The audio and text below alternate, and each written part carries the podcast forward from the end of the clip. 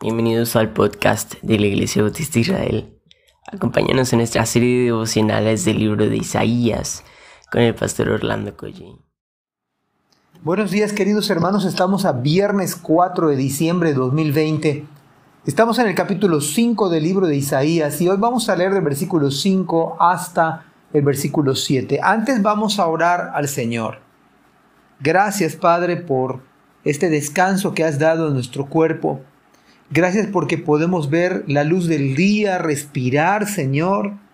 Pero sobre todo porque has perdonado nuestros pecados, Señor. Sin embargo, te pedimos que tú nos muestres el error de nuestros caminos, que nos muestres lo equivocados que estamos, Señor, que quebrantes nuestra vida, que perdones nuestros pecados, Señor, y que nos hables a través de tu palabra. En el nombre de Jesús. Amén. Bueno, dice la Biblia, déjenme decirles ahora lo que haré con mi viña. Echaré abajo sus cercos y dejaré que se destruya. Derrumbaré sus muros y dejaré que los animales la pisoteen. La convertiré en un lugar silvestre donde no se podan las vides ni se remueve la tierra, un lugar cubierto de cardos y espinos ordenaré a las nubes que no dejen caer la lluvia sobre ella. La nación de Israel es la viña del Señor de los ejércitos celestiales. El pueblo de Judá es su agradable huerto. Él esperaba una cosecha de justicia, pero en cambio encontró opresión. Esperaba encontrar rectitud, pero en cambio oyó gritos de violencia definitivamente está ante nuestros ojos este hermoso cántico y pues podemos ver de entrada que es el día en que Dios decidió abandonar su viña. Dios había, Dios había hecho un lugar seguro para su viña, para cuidar de ella. Dios mismo, sin embargo, vemos en esos pasajes, Dios mismo iba a derribar tal seguridad cuando Dios decide abandonar, Él mismo deja que se destruyan. Cuando vemos una sociedad obstinada a hacer lo malo, vemos sus aparentes victorias y, triunfos, como que les va bien. ¿No sabe usted que Dios ha decidido dejar que se destruyan? Y que los hombres abandonen a su hacedor y se entreguen a sus placeres y pasiones. ¿No sabe usted que Dios mismo los ha abandonado? Su conversión será un lugar llenado, lleno de espinas y cardos, dice el profeta. Porque cuando Dios abandona a una persona, no dude que pueden prosperar por un tiempo, pero su ruina será total.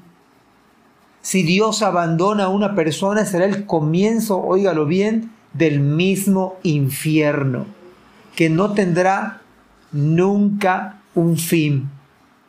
Imagínese a una persona lejos de Dios, sin Dios, sin esperanza en este mundo. Esto es realmente ser un miserable, estar completamente desnudo y desventurado, porque el abandono de Dios es parte de su juicio divino el abandono de Dios es simplemente comenzar a beber la, la ira de Dios sobre la vida de una persona. El abandono de Dios es lo que Cristo dijo, que la ira de Dios está sobre aquel que no cree, el que ya ha sido condenado. Quizás se aprueben, aprueben las leyes en este mundo, aprueben y se le den incluso recursos y gobiernos que protejan la injusticia, la ilegalidad, la mentira, la trampa, el abuso, la corrupción. Pero si Dios los abandona, nada servirá todo esto. Llegará el día en que la cortina se abrirá y todo saldrá a la luz. Nada podrá esconderse delante de su presencia. Marcos capítulo 11 versículo 14 dice Jesús entonces dijo a la higuera, Nunca jamás coma nadie fruto de ti. Y lo oyeron sus discípulos. Algo similar con lo que Dios había decidido abandonar a su propia viña. La nación de Israel es la viña y de manera puntual lo dice el profeta Isaías. La injusticia, la opresión, la falta de rectitud colmaron la paciencia de Dios al grado que decidió abandonarlos. Pero ¿no acaso es injusto que se quiera legislar el matrimonio entre parejas del mismo sexo? ¿Acaso esto no es injusticia? ¿No es injusticia que se quiera adoptar a un bebé por personas del mismo sexo? ¿No es injusticia y opresión y falta de rectitud que se quiera legalizar la pedofilia? ¿No es injusticia, opresión, violencia que se quiera legalizar el aborto? ¿No es injusticia, opresión, falta de rectitud, violencia que se quiera adoctrinar a los pequeños para que sea el sentimiento y no la biología quien define su sexualidad. ¿No es, ¿No es esto una injusticia? En el tiempo en el que escribe Isaías fue una generación que no fue recta para con Dios. Prevaleció la violencia como hoy en día, por eso Dios los abandonó. Dios esperaba una gran cosecha, pero encontró lo peor de la raza humana. Y óigame bien, mis queridos hermanos, hoy Estamos ante lo peor de la raza humana. Me parece que el escenario es muy similar al del profeta Isaías, nuestro tiempo, muy parecido a nuestra época. Mas sin embargo, en medio del abandono de Dios, su gracia nunca falta, pues vemos en estos pasajes, Judá es su pueblo agradable. Sin embargo, en este canto, en un canto de juicio, vemos un llamado al arrepentimiento. Esta es una alabanza, pero también es un llamado a volver a los caminos rectos del Señor. Es un llamado a que el impío deje su camino y que se vuelva a Dios. Y el hombre de malos pensamientos y caminos torcidos que se vuelva al Señor.